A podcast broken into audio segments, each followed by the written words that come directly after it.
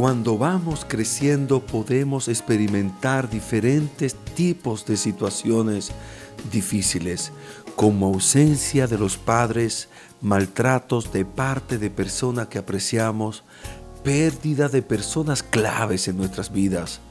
Todas estas experiencias y circunstancias pueden convertirnos en personas amargadas, llenas de ira, con dolor y enojo y no solo dañamos nuestras propias vidas, sino a las personas a nuestro alrededor que tanto amamos.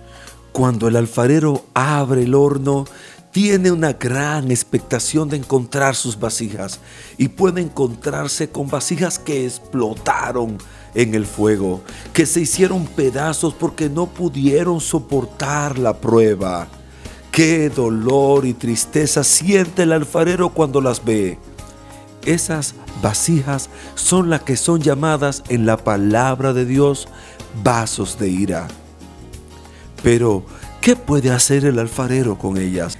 Estas vasijas pueden pensar que serán desechadas y que no hay esperanza para sus pedazos y sus grietas. Y muchos se condenan tanto que se quedan en el campo de los tiestos y desechos.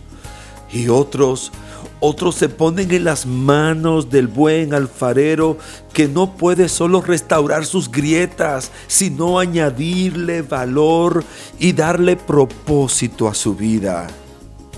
En algunas culturas existen técnicas que permiten restaurar la vasija aún después de haberse agrietado.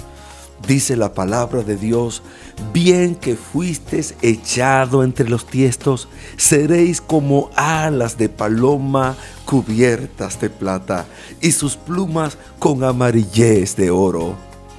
Oremos. Gracias Señor, porque aunque éramos hijos de ira, tú nos miraste con ojos de misericordia y nos levantaste y restauraste. Padre, ayúdanos a entender que puedes levantarnos aún después de nuestras caídas, a pesar de nuestras fallas, a pesar de nuestros errores, que sepamos que puedes cambiar lo quebrado y volverlo una obra de arte en tus manos. En el nombre de Jesús. Amén. Sigue el desarrollo de En manos del alfarero una jornada de disciplina espiritual. Visite cada domingo a las 10 de la mañana la Iglesia Nuevo Testamento. Síganos por las redes sociales.